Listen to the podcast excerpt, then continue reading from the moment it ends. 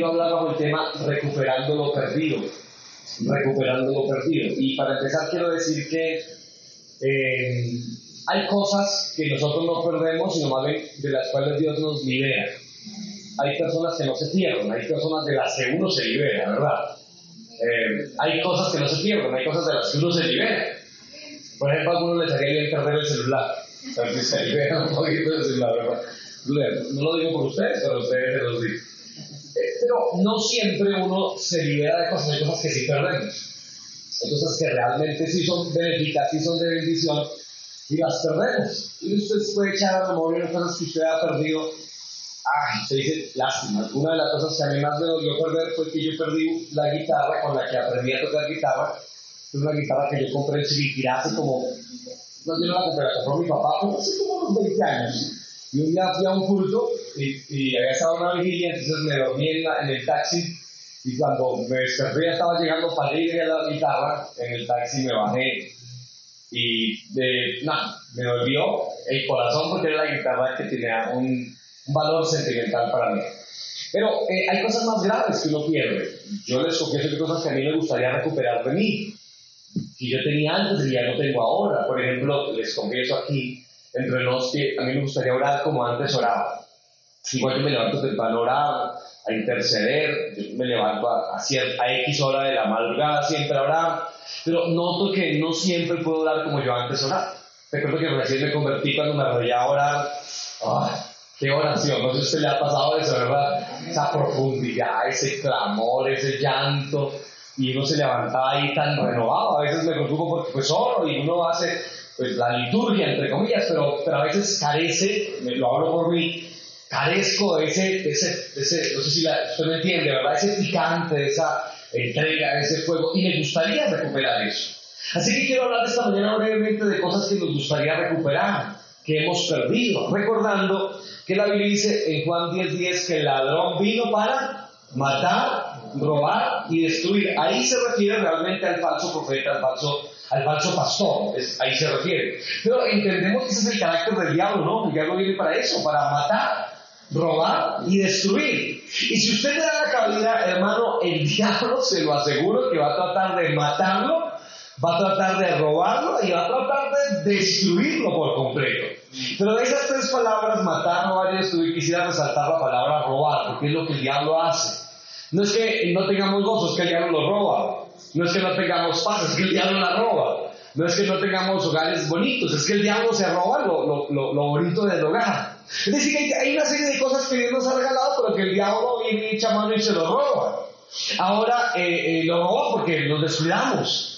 Lo roba porque no estamos concentrados, como le pasó a David, que en un momento que se lo quiero mencionar, pero nos roba. Ahora la pregunta es, ¿vamos a recuperarlo? Yo, yo diría que la voluntad de Dios es que sí lo recuperemos. ¿Verdad que sí, queridos hermanos? Que recuperemos personas, amigos, relaciones, situaciones, actitudes usted y yo sabemos que eran benéficas y que nos bendecían mucho y que ya no tenemos.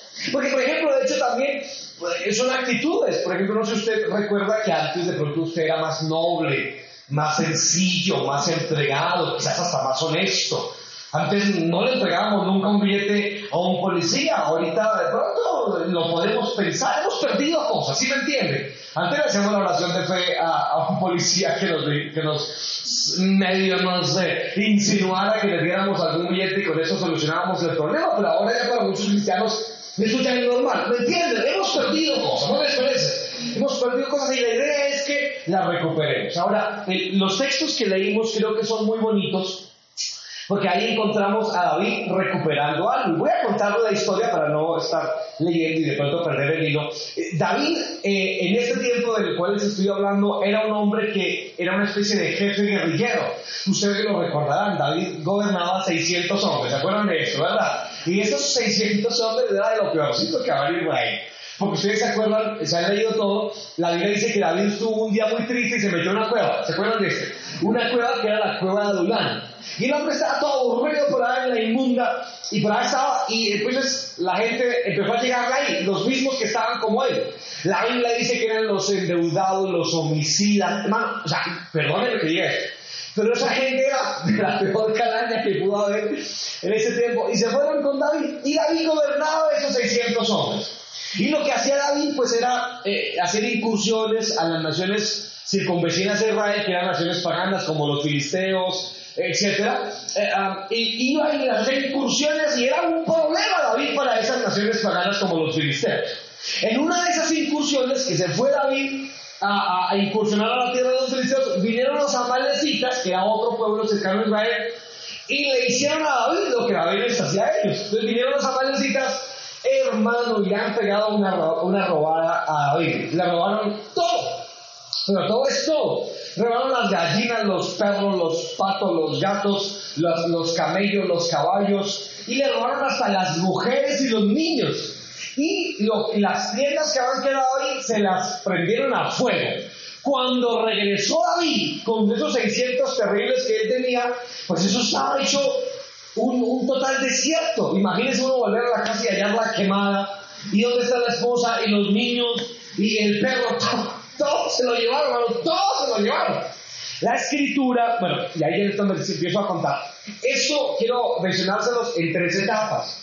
Antes del robo, durante el robo y posterior a lo que, lo que pasó en el robo. Bueno, antes del robo notamos que David igual en todas esas incursiones, pues lo que hizo fue descuidar lo que él tenía también, descuidar su esposa, sus hijos, descuidar lo que él tenía. Y realmente muchas veces de las que nos roban, realmente es porque nos descuidamos, ¿verdad? Nos roban el pequeño porque nos la pasamos los mismos en Transmilenio, alguien nos chalequea y mío, el celular. ¿Verdad? Nos roban por confiar. Otras veces nos roban no porque estemos confiados, pero muchas veces sí nos roban por confiados, ¿verdad que sí? Eh, recuerdo que, eh, eh, yo viví un tiempo donde una tía y la puerta estaba abajo y uno subía hacia el segundo piso y la casa propiamente era en el segundo piso y recuerdo que una mañana como a las 5 de la mañana estábamos despiertos y cuando subió un habitante de la calle y a la sala, ¿usted, ¿usted qué? Digo, no, decimos que dejaron la puerta abierta. Dejaron la puerta abierta, entonces venía a avisarles que la puerta estaba abierta. Vamos ahí por Y bajamos y la puerta no estaba así seguro, estaba abierta de par en par. Abierta. Y entonces, eh, ah, pensando en esto, así nos pasa. O uno a veces se va por allá, se descuida y deja de cuidar lo realmente importante. Deja de orar por sus hijos, ¿verdad? Deja de arroparlos a través de la oración. Deja uno de arropar su hogar a través de la oración, hermano, porque yo creo que la oración sí lo arropa uno, lo cobija. Hay un librito que se los recomiendo, hay un librito que se llama La ciencia de la oración de Gigi Ávila. Es un librito cortico, se lo recomiendo. Usted se lo lee en un par de días, es pequeñito. Y en la ciencia de la oración Gigi Ávila cuenta que un día iba, iba acompañando una, una caravana de unos comerciantes por un lugar desértico en Venezuela que era muy peligroso y lo invitaron simplemente para que él orara por todo el camino, para que no lo robaran, porque era un lugar muy peligroso y tenían que atravesar varios días por ahí. Y si ya había cuenta que una noche pues solo nada más como 20 minutos y pues ya había el, el, ministerio de ya era orar, ¿no? Ese hombre oraba muchísimo. Y yo oré como 20 minutos y me acosté a dormir y esa noche me soñé que yo estaba en el campamento, pero que las puertas, de, las, por, por todo lado habían puertas, pero las puertas habían caído y que entraban bichos y entraban alimañas al campamento. Y cuando me desperté, escribe Gigi Ávila, se habían metido y nos habían robado. Y yo dije, es mi culpa, decía Gigi Ávila ahí, porque dejé de cercar mi casa, ¿sí me entiendes? O porque dejé de cercar eh, para lo que lo habían llevado a era para que Lo que quiero decir es que nosotros podemos, eh, eh, no sé, descuidarnos, dejamos de orar, dejamos de cuidar, dejamos de cuidar nuestro corazón, ¿verdad? Lo dejamos que sienta ira, lo dejamos que sienta odio, lo dejamos que sienta resentimiento. Nos descuidamos y entonces el diablo nos roba. Y recuerde que si el diablo tiene, si usted le da la oportunidad al diablo, el diablo lo va a robar. Usted diablo lo roba, lo chalequea, ¿verdad? Le, quita el gozo. Y usted dice, ¿a qué hora se me fue? El diablo se lo robó, hermano. Le robó el gozo, le robó la tranquilidad. Le robó la alegría, le robó la honestidad. Yo siempre recordaré que un día evangelizando, tocando puertas, evangelizando, una señora salió y le prediqué y me dijo, ay, yo era cristiana. Y dije, ¿qué pasó? Vuelvas otra vez a Dios.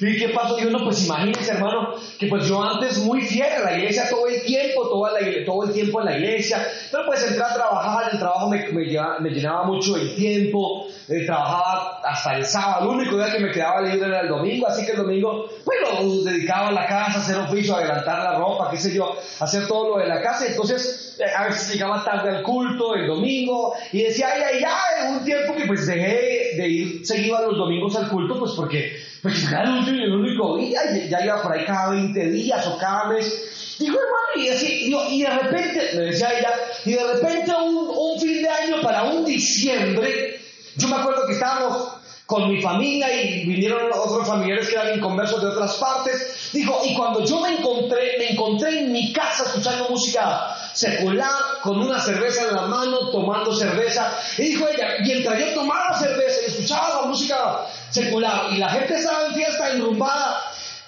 dijo ella, dentro de mí dijo, dijo, dijo ella, Dios mío, ¿verdad que yo soy evangélica? De verdad. Eso nos pasa, ¿verdad? Uno se descuida, se descuida y el diablo no se descuida. Y se te mete. Y se te mete en tu casa. Y empiezas a tener problemas. Y dificultades y choques y emocionalmente están mal. Y, bueno, de todo, ¿verdad? Y hay que empezar a aprender, a orar, a volver a cuidar las cosas. No les ha pasado a ustedes, ¿verdad? Joder, pero usted, usted dice, Dios mío, antes no era así. Yo era más calmado, ahora mire, estoy que ni me dicen feo porque ya me despeino. Yo no era así. No le ha pasado cosas como esas. Que usted se asombre de usted mismo.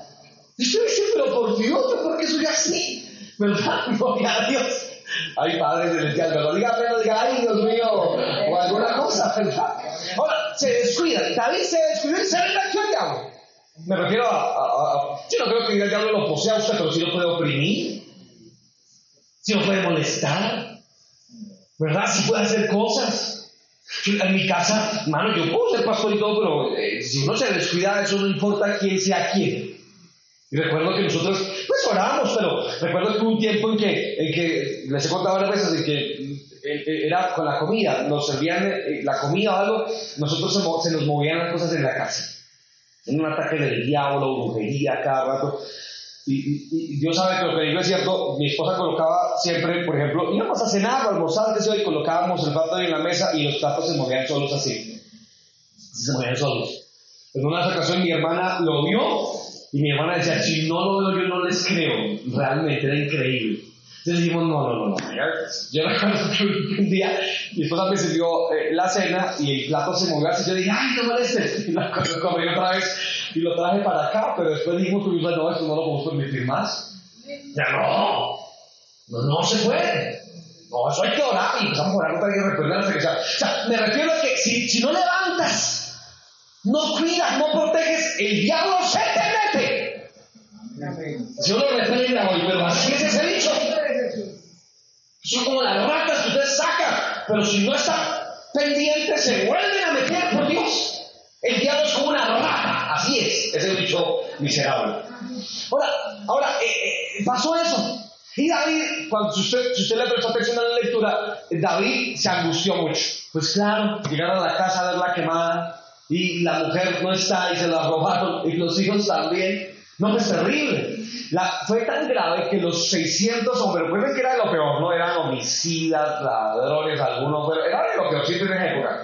Hablaron, hablaron de apedrear a David por eso, porque culpaban a David por andar por allá, como dice Cantar el capítulo 1, por andar cuidando la vida de otro, mi propia viña descuidé. Entonces, eh, eh, hablaron de, de apedrear a David y David estaba muy mal. Ahora, lo que pasa cuando perdemos algo posiblemente es ese sentimiento de ay, de culpa, de frustración, porque nosotros como seres emocionales, pues eh, hay que bregar con las emociones, no le, no le pasa a usted, ¿verdad? Usted tiene que bregar con sus emociones. Nuestras emociones nos hacen sentir tristes, melancólicos, ¿verdad? Todo el tiempo. Pero David hizo algo. Miren, miren su Biblia, el versículo número 8, tengan la onda, el verso 8. ¿Qué hizo, Dios? ¿Qué hizo David? Consultó a va diciendo, ¿perseguiría a esos merodeadores? ¿Los podría alcanzar? ¿Qué más? Dios le dijo, síguelos. ¿Por qué?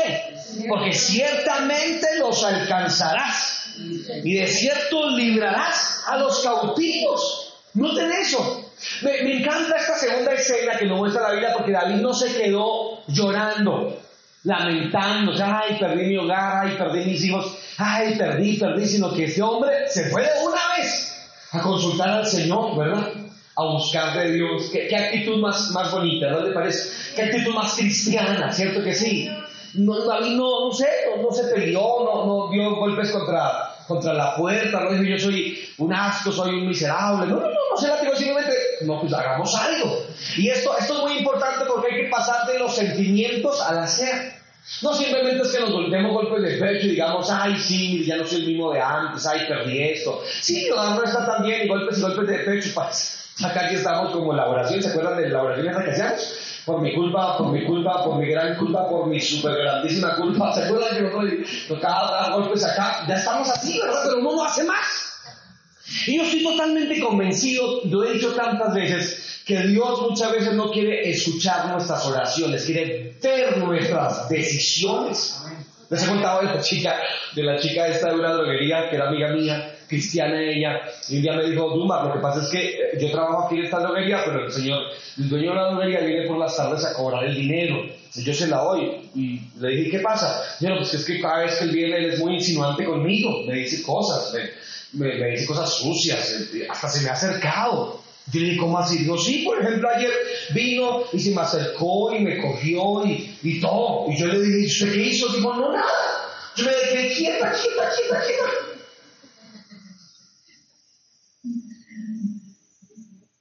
Hola, usted. Yo, ¿cómo quieta, quieta. Así hay evangélico, ¿no? ¡Ay! ¡Quietos! Y el diablo le está haciendo de todo, ¿no? ¿Y usted qué está haciendo, hermano? Aquí. Dígame si no es así, ¿verdad? Y se les metió el diablo, algunos, algunos evangélicos. Me refiero a sus hogares, a, a sus casas. Les está destruyendo. Los está acabando, ¿verdad que sí? Los está volviendo pedazos. ¿Y usted está haciendo? hermano? Pero haga algo, hermano, haga algo. ¿Por qué no se mete en un ayuno? Haga algo. Vamos al culto. No, no, ocupado el domingo. ¿A qué hora el culto a las 8? No, a esa hora estoy ocupado. Ah, pero hay culto a las 10, a las 12 y a las 2. Ah, no, también, también estoy ocupado. Ahí. Díganme si no, si no encontramos por montones así, ¿verdad que sí? Pero están llamados, pero están de la noche. Y ahí quietos. Esta chica cualquiera. Saque la mano y estrépesela. ¿Verdad? Gloria a Dios. Cualquiera no se aquiete, no es momento de quietos, ¿verdad?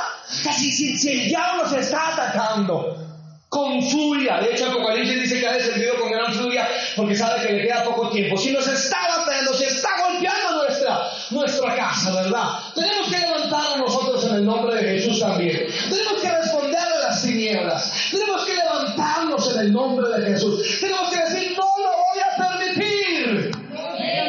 Pararnos en la brecha.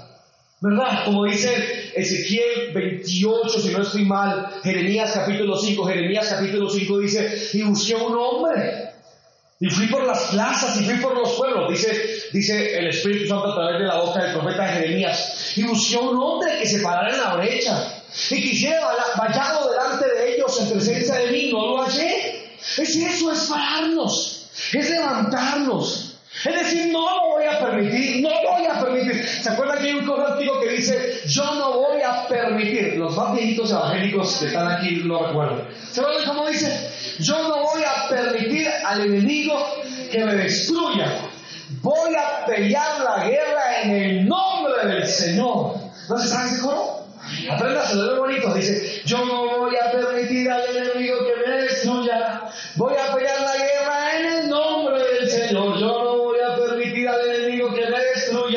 Voy a pelear la guerra en el nombre del Señor. No, pues qué ánimo de ustedes. Es un ánimo tan impresionante, ¿verdad?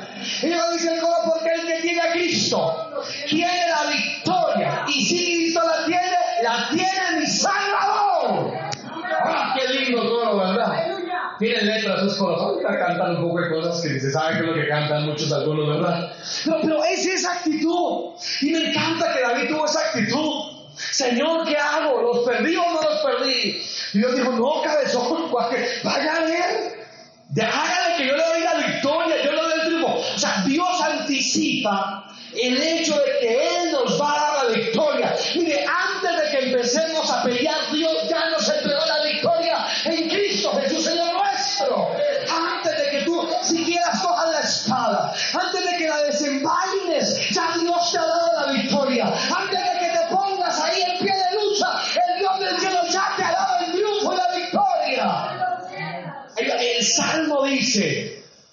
el caballo se alista para la pelea. Alivio este, ¿verdad? Porque es que los caballos tienen un sentido. Se ven los caballos en el tiempo de guerra. No sé, el caballo se hizo para la guerra.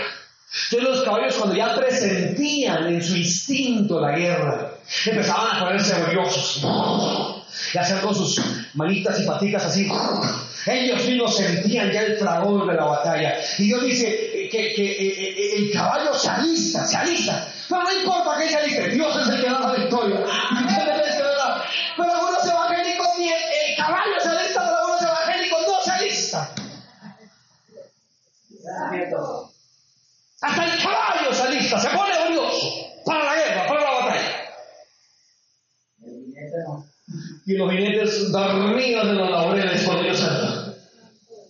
¿No creen ustedes que a veces nos hace falta un poquito de, esa, de ese brillo? ¿No, les parece? De ese garbo, de, de esa sensación de pelea, de, ese sentimiento corajudo, de no permitirlo, de no, no, yo me levanto en el nombre de Jesús, de decir no lo voy a permitir, de pelear la guerra, la batalla, de decir no lo voy a permitir que el diablo, como hace un momento cantamos, nos destruya. Ese, ese carácter debería también tener nosotros los evangélicos.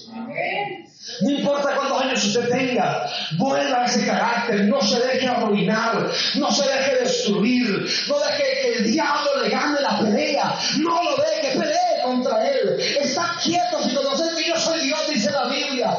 Aunque el enemigo viniera como, como río, Jehová levantará la bandera, dice el profeta. Gloria a Dios para siempre. Aleluya. Mantengámonos firmes, pues, sin fluctuar. Dice el apóstol Pedro. Ese sentimiento debemos tenerlo. Miren, mientras los 600 hombres estaban buscando a quien apedrear, porque buenos somos también para buscar culpables, ¿no? Culpables. Eso es culpa de fulano de tal. Eso es culpa. Me dijo una hermana, mira, a mí una hermana me dijo, si yo me descargo es culpa suya.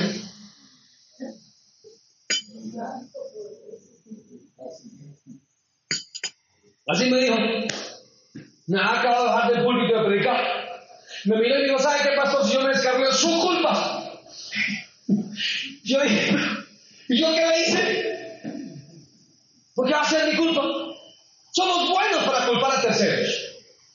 Y como el lunes predicamos en el culto de oración, Josué 1.8, nunca se apartará de tu boca este libro de la ley, sino que de día y de noche meditarás en él para que guardes y hagas conforme a todo lo que en él está escrito. Ya la última parte, porque entonces tú harás. ¿Quién? ¿Quién hará? Tú, tú. ¿Tú harás qué? Prosperar qué cosa? Tu camino. ¿Y qué más? Y todo, ¿qué más? Y todo te saldrá bien. ¿Quién hace prosperar su camino? Tú, tú haces prosperar tu camino. No importa, bueno, no importa. Eh, yo no gusto mucho de nuestra alcaldesa, les digo respetuosamente, pero mi, mi, mi futuro no lo marca ella. Ni el presidente de la Junta de Acción Comunal, ni el presidente del momento, ni el partido político del momento, que me guste o no me guste, no, no, eso no marca mi destino. Mi camino lo rige el Dios del cielo, el Dios creador del universo. Él es el que guía mi camino, Él es el que direcciona mi alma. Y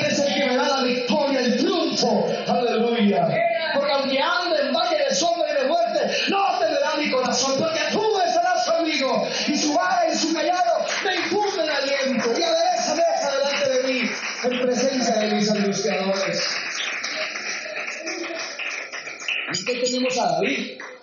Y David se para y le dice a los muchachos, muchachos, ¿qué les pasa? Hay dos cobardes. ¿Qué les pasa? Bueno, eso me lo estoy imaginando yo, no he visto la Biblia, pero David le dijo, no, vamos a ver, ya consulté al Señor. Y el Señor me dijo que hay que pelear, que vayamos, que Él nos va a dar la victoria. Y dijeron, listo, listo. Y se arman la cuerda. Recuerden que esos 600, recuerden, siempre tengan eso en la mente, esos 600 no eran sacados de un convento, eran, eran tremendos. Y esa gente, uy, llena de esa indignación, de esa frustración también, dijeron, listo, hagámosle.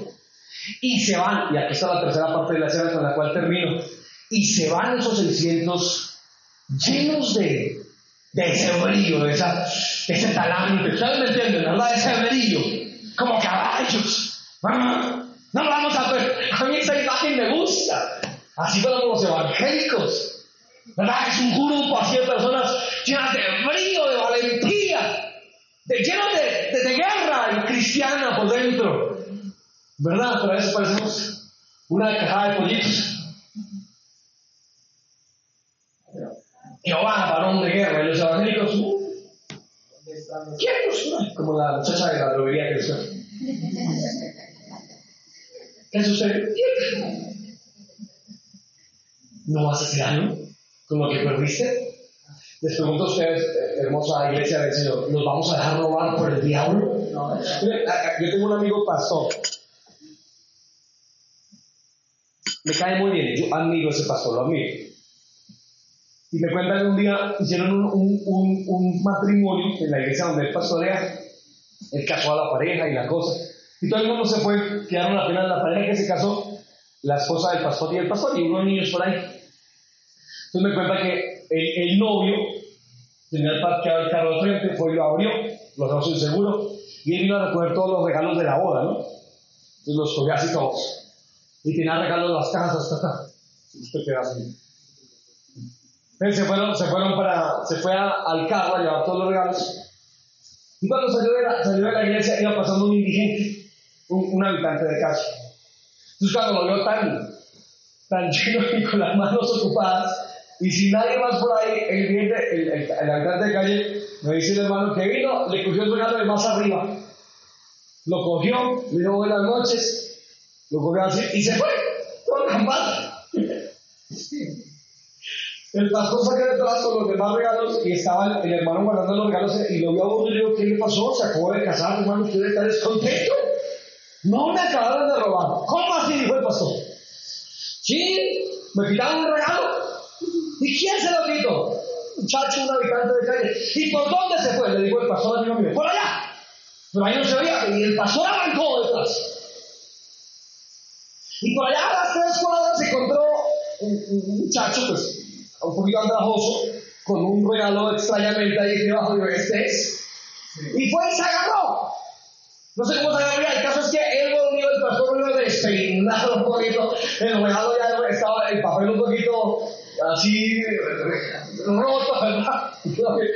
Y le digo, hermano, mira aquí con la corbata a un lado y todo así, y despeinado, aquí está, aquí está su regalo. Yo dije, nos falta un, poquito más de eso. Bueno, pues, nos falta de eso un poquito más. Que, que, que se va Dios, se lo, se lo cargó. ¿Qué hace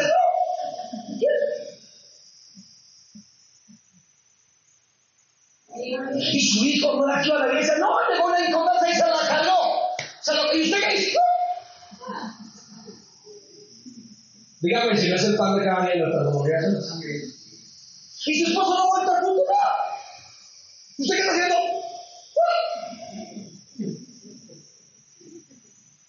¿Sí o no, hermanos? O sea, nos vamos a dejar ganar, hermanos. Va a venir el diablo a metérsenos y vamos a quedarnos cruzados de brazos. No vamos a pelear, vamos a orar, de verdad que sí, hermanos. Vamos a dar batalla en el nombre del Señor Jesucristo. No podemos permitirlo, queridos. Y eso hizo David. Y se va David, lo repito, con esos 600 hombres llenos de, de coraje por sus esposas, por sus familias. Y esta parte me parece interesante. David se las cuenta. Que llegaron a un lugar que se llama el torrente de Besor, que era un río muy caudaloso con rápidos. Y ese río no pudieron pasar todos. De los 600 que llegan solamente pasaron 400. Ahora estoy ¿por qué? Mira, respeto, presten nuestra atención un poquito. Cuando llegaron David y sus hombres a Ciclá, que era el lugar donde tenían su campamento, venían de un lugar que se llama Afek. Afek queda a más o menos 80 kilómetros de Ciclá. La Biblia dice que se demoraron tres días caminando desde Afek hasta Ciclá. A los tres días fue que llegaron y encontraron todo su campamento derribado. Ese día lloraron, casi apedrearon a David, David buscó eso pasó todo en un día. Y ese día, pero se fueron hasta el torrente de Besor, que más o menos de al torrente de Besor quedan 25 kilómetros. O sea, no, pues llevan tres días caminando. Un día estresados terriblemente y más o menos un día o día y medio caminando, o dos días incluso caminando hasta el torrente de Besor. O sea, eran casi seis días, ¿me entienden? Este, ¿verdad? De un trabajo agotador. Fue por eso que los 600 solamente pasaron 400. Pero noten que cuando David pasó con sus 400, David no dijo, no, y ahora sí nos van a matar porque tras de que somos poquitos y ahora menos. No, usted no lee, lea todo el capítulo. Verá que usted no encuentra a David diciendo esas palabras. No, David iba. Como alma que lleva Jesucristo. David iba, pero con toda. ¿Quién que, yo creo que, mire, si David hubiera pasado con 100, era la misma actitud. O sea, no le importaba a David, no de la determinación de, este hombre David, ¿verdad? Y para ir en mi recta final, cuando llegan ahí, los encuentran en un lugar todo desparramado, dice así la escritura, desparramados. Y la Biblia dice que duraron desde la mañana de aquel día, todo el día y hasta la tarde del siguiente día peleando contra esa gente, David y sus hombres. O sea que, cuentan, ¿cuántos días van? Dos más. O sea, más o ocho días. Sin casi comer seguramente, sin prácticamente dormir. Ocho días. Y la Biblia dice que no les escapó ni uno, sino solamente algunos que se fueron en un cambio y unos jóvenes se escaparon. De resto, David, que pena decir esto, los mató a todos a todos, a todos los mató. Con solamente 400. Ocho días prácticamente. Eso a mí me enseña varias palabras. Número uno, determinación de David. David iba a lo que iba. Estaba determinado. David no estaba dispuesto a darse por vencido.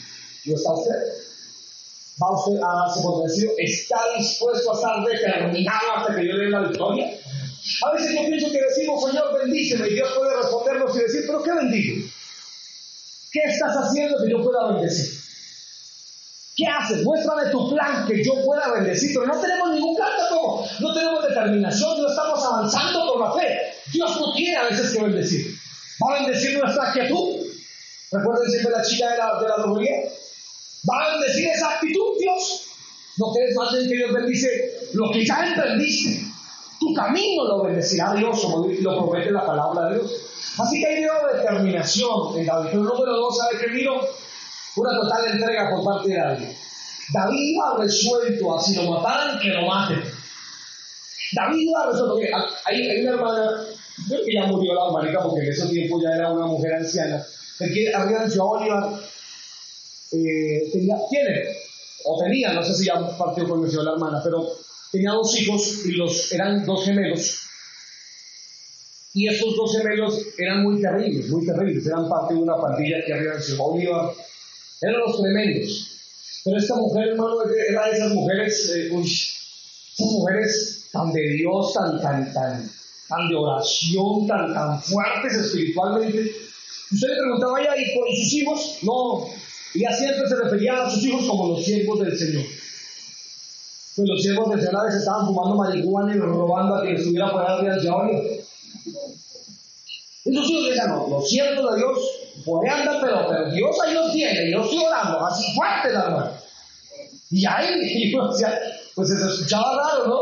El siervo de Dios va metiendo pegante, el siervo de Jesús se escucha raro. Pero ella y el siervo de Dios y los siervos de Dios. Y para que les dígales y y él es juez, porque eran los grandotes y la señora le da solo las batallas de una pobre mujer. A una pobre mujer, pero alguien que aguerrida mujeres.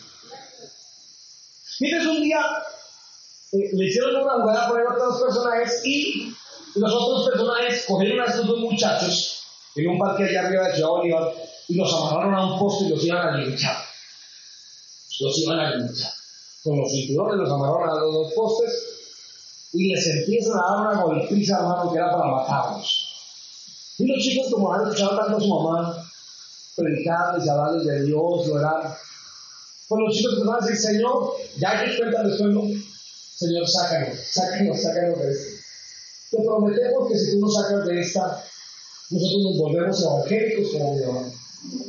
Y dejamos esta vida, por favor, pero justo cuando les estaban, eso sí les alcanzaron a dar unos buenos golpes. Y justo en ese momento nosotros llegó, llegaron varias patrullas de la policía. Ellos con todo gusto se dejaron esposar, y se, dejaron ir, llevar a la, comisaría, duraron unos días en la cárcel y hoy en día los dos son pastores. Los dos sí son siervos del Señor. Te vas a dejar quitar tu familia. Vas a dejar que el diablo te la quite y vas a quedarte quieto. Creo que no es la actitud, ¿verdad que no? Finalmente, una última cosa hizo David. David arrasó con su enemigo, lo arrasó, lo acabó. O sea, el culpable de su situación, David lo arrasó. David no permitió culpables vivos. Nosotros tampoco deberíamos tener misericordia. Con aquello que tú y yo sabemos es el causante, es la razón de que el diablo haya tomado lugar en nuestra casa. Deberíamos quitarle la cabeza.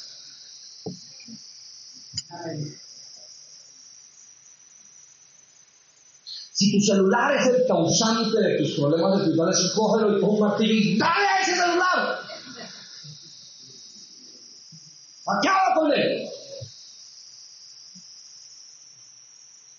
¿Qué es el televisor? Pues no sé si acaba con él, pero hagan. Véndalo. Si es el internet, corte esa señal. ¿Cuántos años vivimos en internet y no nos morimos? ¿Cierto? Lo que sea, córtelo, quítale la cabeza. Sáquelo de su casa. Hasta personas, hay personas que hay que sacar de nuestras vidas, hermano. Así se llama el evangelio. No, si usted ve que no lo bendice, sáquelo en el nombre de Jesús. Y se me de mi vida. ¡Fuera! Saque a esas personas. Quítale la cabeza a todos sus enemigos que han hecho que el diablo tome ocasión para robarla, robarle. No tenga misericordia de eso. No sea usted como Saúl. ¿Recuerdan a Saúl? El Señor le dijo, ve y acaba con todos. ¿Recuerdan este, verdad? No dejes a nadie vivo. Hasta las vacas mátalas. Hasta todos, sácate la cabeza. Y cuando llegó Samuel por la tarde, había valido de ovejas y las vacas y los toros. Y Samuel dice, ¿qué es todo esto? No, parece que es, no está malo. No, no, mano. Sáquelo de su casa. Un compañero, un amigote, que no es, no es amigo, una amiga, no, eso sáquelo. Quítele la cabeza. En el sentido espiritual. Porque si no, el diablo va a usar esos enemigos. Haga como David. Y terminando, ojalá pudiera leer usted todo el capítulo, es corto, es muy interesante. Y David volvió con el gozo de haber luchado, batallado, peleado, pero con el gozo de haber recuperado lo que había perdido. ¿Qué tal si recuperamos lo que hemos perdido? Vamos a por favor, en este